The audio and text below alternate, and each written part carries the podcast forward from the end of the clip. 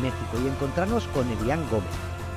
Elian cocina la identidad y el lenguaje que definen tu estilo de comunicación para que destaques de la multitud y atraigas a clientes que lo aprecien lo que venden. Promueve tus productos y servicios gastronómicos con la escritura. Y hoy he copiado literalmente lo que pones en tu LinkedIn para presentarte porque tú eres especialista en esto y yo soy un, principiante. Bienvenida Elian a Mundo, a Mundo Hostelero y muchísimas gracias por compartir este ratito con nosotros. Gracias a ti por invitarme y tenerme en cuenta para tus invitados. Cuéntanos qué es lo que haces para tus clientes exactamente. Bueno, eh, yo soy redactora publicitaria o lo que se conoce como copywriter y eh, estoy especializada para profesionales de la gastronomía y pequeños negocios. Eh, les ayudo a crear lo que es la identidad verbal y luego redactar textos publicitarios. ¿Por qué? Porque todos ellos tienen una, eh, no sé cómo decirlo, me pasó a mí con mi emprendimiento de panques, tienen como una pata que les falta en, el, en la comunicación y esa es la parte de la escritura, cómo se expresan ellos para vender, para comunicarse con sus clientes, para interactuar, para crear una relación que incluso eh, sea memorable y fomente la fidelización eh, y sobre todo que encajen, o sea, que no seas ni muy serio ni muy em, coloquial o, déspota, o sea, que no te salgas, pero que encaje, que haga ese, como le dicen, match con el cliente y con pues propia personalidad de o tuya o de tu negocio, ¿no? Que cada, al final cada uno em, mete ahí la pequeña, la sazón de, su personalidad. Es cierto que ahora eh, vivimos en un mundo ¿no? donde la imagen ha cobrado un, pues eh, un, sitio preferente ¿no? a la hora de vender un producto, pero las palabras que se han quedado un poco olvidadas vuelven a tener importancia a la hora de vender los productos, ¿no? En las páginas web, eh, incluso, no sé, en las cartas, no sé, en todos los sitios donde hay donde está la escritura, cada vez tiene más importancia lo que dices y sobre todo cómo lo dices, ¿no? A la hora de, dejar una marca ¿no? en, los clientes. Esto a mí me llama mucho la atención. De hecho, estoy encantado que estés aquí hoy con nosotros porque yo me dedico a vender, pero yo vendo hablando, no vendo escribiendo y me parece algo complejo y siempre me ha costado mucho todo lo que son, incluso ahora con el podcast, ¿no? Hacer los textos de presentación, para mí es un quebradero de cabeza y me agrada mucho tener a alguien que lo haga tan fácil como tú. ¿Cómo es el proceso? ¿Cómo recoges la información de los clientes? ¿Cómo haces, cómo te generas tú o, ves la identidad de tus clientes para luego expresarla en palabras? Bueno, eh, para definir la identidad verbal antes de un texto, eh, tengo que pasar siempre por la fase de investigación. Entonces, tengo un cuestionario, un que se le llama brief y se lo entrego al cliente. Eh, una vez, le doy unos 12 días aproximadamente para que me lo responda y después nos reunimos para hablar de sus respuestas. En caso de que la persona tenga dudas, pues ahí entro yo y le o nos reunimos antes y explico de qué se tratan, qué es lo que no entiende, porque sucede que nosotros mismos a veces no sabemos cómo comunicar, eh, tenemos fallas, yo también he tenido, y ya de ahí voy investigando lo que es el contexto, el sector, la parte interna del negocio, eh, los clientes del cliente y la competencia, por supuesto, porque también hay que ver cómo se comunican los otros, cómo hablas tú y cómo podrías tú encajar para que tengas una buena aceptación. Y a partir de ahí, se crea la personalidad, la voz, el tono, o sea, eh, lo puedo resumir, pero realmente es un trabajo que me toma unos dos meses o tres, dependiendo del proyecto, qué tan grande sea la necesidad. Y hay otra cosa que quisiera recalcar, o sea, tener una identidad verbal un estilo de comunicación no sirve solo para el mundo digital, para escribir en Instagram, en LinkedIn, en Twitter, em, sirve para eh, enviar emails a un cliente como agradecimiento eh, para enviar tu newsletter, eh, sirve para comunicarte con proveedores, colaboradores, el protocolo de interacción que tienes en la parte física del local, eh, también hay frases de marca, tus folletos, eh, el menú incluso. Entonces, todo eso, eh, todo eso es identidad verbal. No es solamente lo que está escrito en la web, que claro, en el mundo digital se enfoca ahorita a web, pero hay mucho más. La creación de contenido en distintas plataformas también forma parte de, pero que no es solamente en la parte digital, o sea, engloba lo que es, es la mitad de la identidad de la marca, porque la otra mitad es la identidad visual. Yo lo que tengo claro es que no sé cómo serán otros sectores, pero en el sector hostelero, ¿no? Por ejemplo, definir un plato, ahora que estamos con, con todo esto de la nueva la cocina de autor, etcétera, creo que es muy importante, ¿no? El, si, en, el, en, la carta el definir el plato de una manera que sea atractiva y que además diga eh, o exprese de una manera corta también todos los procesos que hay detrás de esa elaboración, ¿no? Creo que eso es muy importante, aunque sean luego textos muy cortos, pero será la sutileza de decirlo de una manera u otra puede, puede hacer marcar la diferencia, ¿no? De que sea algo que sea atractivo o directamente que sea algo que no, que no sepamos ni lo que es, porque en la nueva cocina es así. ¿Cómo se consigue influir en la percepción de los clientes a través de los textos? Sobre todo eh, en el momento que vivimos, que todo es muy instantáneo, muy de que te salte a los ojos, ¿cómo, haces que la gente se detenga a leer tus textos? Eh, pues mira, esto es una pregunta creo que desafiante y que me gusta mucho porque la gente siempre dice que ya nadie lee, que la gente es tonta, nadie lee, no me hacen caso. Pero eso es mentira porque no leemos nada que no nos interese. Entonces, si un e-commerce de cerveza artesanal me envía un email que solamente es una imagen de 25% de descuento en todas mis cervezas, cómprala ya.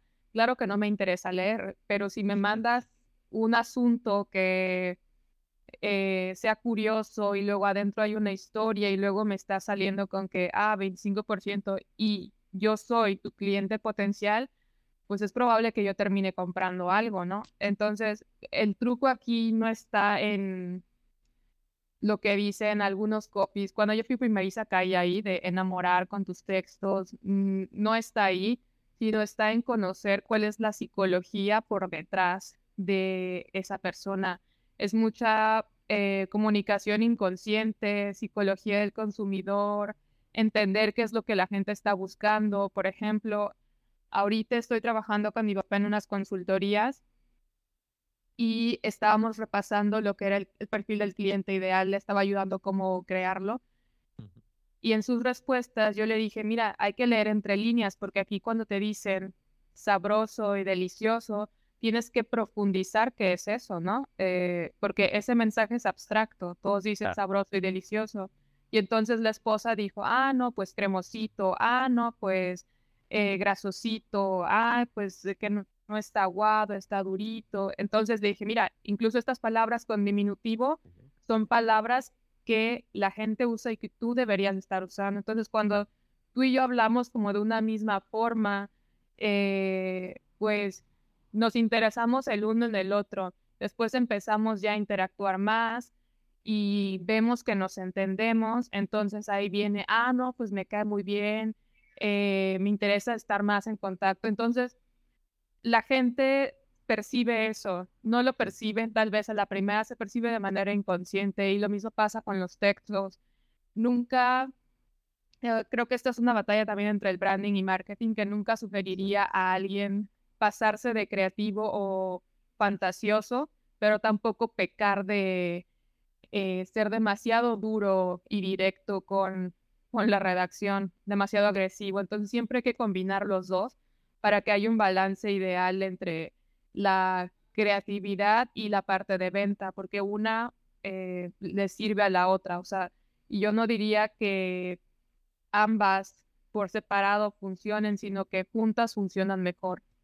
Claro. Sí, hay, hay que tener cuidado en, en, cómo, cómo, cómo, ser de directo, ¿no? Si eres muy directo y parece que lo que quieres es vender, pierde un poco el, la magia, ¿no? del producto, pero también si te pierdes en la magia del producto, al final no se sabe qué está vendiendo. Esto es verdad. Eh, cuéntanos alguno de tus trabajos con los que te sientas más orgullosa.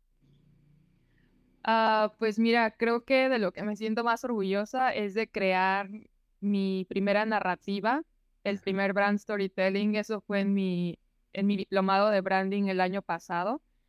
Digo, eh, yo no lo sabía hacer, entonces tomé la clase y me interesé tanto. Yo recuerdo que le invertí 12 horas el fin de semana para hacerlo y, y me salió y dije, wow, estoy súper orgullosa, creí que no, que iba a ser súper difícil.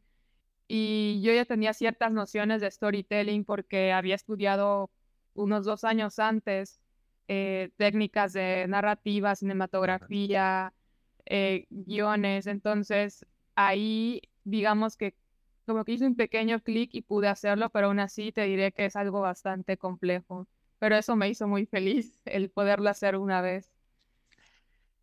¿Qué consejo le darías a los propietarios de negocios eh, hosteleros a la hora de, prestar más atención a, lo que escriben en general en sus negocios? Ah, eh, bueno, esto fue un tema que escribí ayer en mi newsletter y, y yo le diría que inviertan tiempo en trabajar su identidad. Y esto lo digo como tanto como emprendedora como copy y como emprendedora repostera que fui hace tiempo.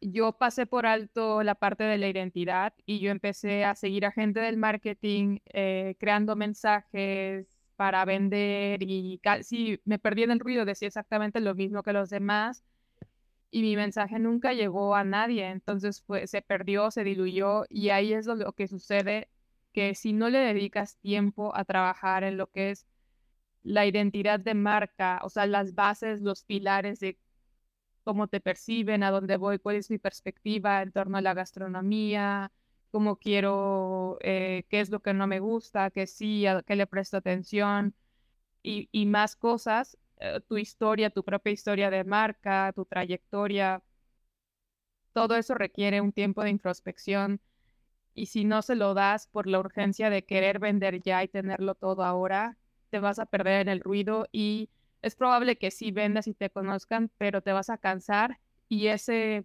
despegue que tuviste se va a ir en picada hacia abajo.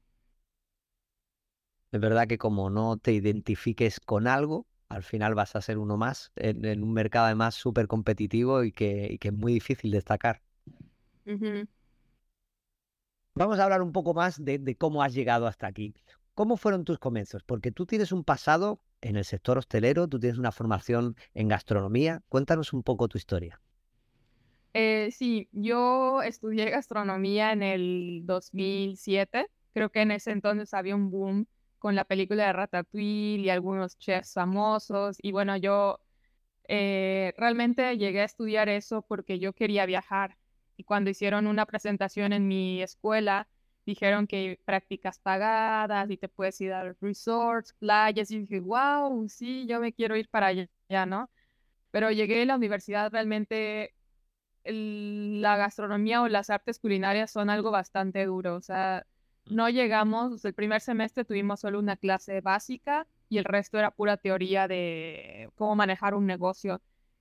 Que en realidad eso fue bueno porque es una parte que todo el mundo ignora. O sea, la gente que se dedica a la comida, simplemente cocinar, saltear, julianas y todo eso, y se les olvida todo lo demás. Entonces no es solo la pasión por cocinar, sino también la gestión del negocio, ¿no? Eh, Después yo me metí a trabajar siete años en cruceros, que también lo hacía por viajar, pero terminé haciendo bastante ahí. Y me reinventé en el, 2010, eh, en, el, en el 2020, pero fue por una lesión que tuve el 2019. Entonces mi, mi camino hacia el copy llegó por la reinvención de una lesión en el barco. Entonces ahí llegó eh, todo ese boom, caos de ¿y ahora qué hago? ¿Qué, qué busco? Realmente yo estaba un poco peleada con la parte de gastronomía. Me daba un poco de pena decir que había estudiado gastronomía porque todos ingeniería, arquitectura, ciencias políticas. Yo dije, ching, gastronomía, nadie me toma en serio. Y ya a partir de eso em, se mezcló con el emprendimiento, me di cuenta de que me gustó, pero O sea, como yo no obtuve los resultados prometidos al inicio, eh, fue, te diré que fue un fracaso hasta, hasta ahora. O sea, te diré que los primeros tres años no obtuve absolutamente nada. Trabajé con una persona que no pertenece a la gastronomía. Em, y eso me dio una parte para abrir el autoconocimiento. Entonces, cuando yo empecé a ver eso y descubrí que realmente, o sea, el pasado tan malo que tenía en relación con la comida y la gastronomía me estaba llevando a, a esta combinación ideal de la escritura donde yo me había encontrado, pero estaba haciendo las paces ya con la comida también. Entonces ya para mí todo tuvo sentido y hoy si te digo, yo no aceptaría trabajar ya con otro sector porque realmente no me gusta ni me motiva eh, y la verdad es que me siento mejor con la gente de la gastronomía, sean fotógrafos, ilustradores, diseñadores o dueños de negocios. Les ayudo a encontrar su identidad, a explorarla, a contar su historia y sobre todo a expresar el valor de su emprendimiento, proyecto gastronómico a través de la escritura. O sea, eso es lo que yo descubrí eh, entre el año pasado y este. Me tomó bastante tiempo y con lo que ahora me siento bastante cómoda. Pero no, no fue mi Al final yo creo que con quien hiciste las paces es contigo misma. Y la, pelea esa con la hostelería era una pelea contra, contra ti misma, ¿no? El sentirte orgulloso de tu pasado hostelero y, que creo que al final es tan, eh, hay que sentirse tan orgulloso de eso como de ser ingeniero o médico o lo que, o lo que sea, ¿no? Y esto es lo que te hace ahora sentirte bien contigo misma y hacer lo que haces de... Porque aparte yo pienso que, lo que haces, eh, si no te motiva, es muy difícil transmitir encima escribiendo algo que no te motiva y que no lo conoces o que no lo sientes, no sé. A mí me parece muy complicado. ¿Qué es lo que te ha resultado más complicado a la hora de, emprender en este camino? Ah, yo creo que lo más complicado, aparte de todo, hablar de mí como ah, para venderme. O sea, por, sobre todo creo que hacer las paces con la palabra vender. Eh, yo tenía como que algo erróneo de ese concepto y en el barco siempre era eh, presiona, presiona al cliente para obtener tantas ventas o de plano manipula o hasta el payaso. Y yo competía con gente haitiana, caribeña que eran súper ágiles para la venta y yo no. Entonces me sentía un, poco cohibida y esto de cambiar la percepción hacia la marca, conocer que era marca personal y luego eh, ver que tú aportas valor, aunque sea como un cliché en el marketing digital, que realmente lo que tú haces le sirve a alguien em, y le ayuda, le da un beneficio. Eso fue para mí un cambio de mentalidad bastante grande, porque no lo aceptaba y sobre todo me veía incapaz y no, no podía. Ha sido un trabajo bastante duro. Hay un tabú, hay un tabú con todo lo que se refiere a las ventas y yo te lo digo porque me dedico a esto y una de las cosas que no le gusta decir a nadie es que es vendedor. es como algo que nadie quiere decir, todos son delegado, comercial delegado, eh, business developer. A nadie le gusta decir que es vendedor. Somos vendedores y vender es una profesión muy bonita y es algo además necesario. Y hay mucha gente que, esto no lo entiende así, que lo ve como algo eh, que es malo y que, vienen a, robarte, ¿no? O que es pobre, imagínate. Exacto, que es algo vergonzoso, ¿no? ¿no? Y es, es, verdad que esto es difícil de, cambiar, pero yo creo que se está cambiando, que ahora hay mucha gente que está trabajando en cambiar el paradigma este del vendedor, que, viene a engañarte con, con algo que, es una persona que te ayuda a encontrar lo que te hace falta, incluso que te orienta eh, en este camino, ¿no? De encontrar lo que te hace falta. ¿Qué es lo que te hace más, sentirte más orgullosa de emprender cada día? Ah, yo creo que el autoconocimiento, lo que descubrí la relación conmigo misma. O sea, ahorita emprender, emprender me ha dado, o sea, me ha abierto las puertas a lo que yo nunca hubiese visto si hubiese continuado en la, en el barco o trabajando en un hotel.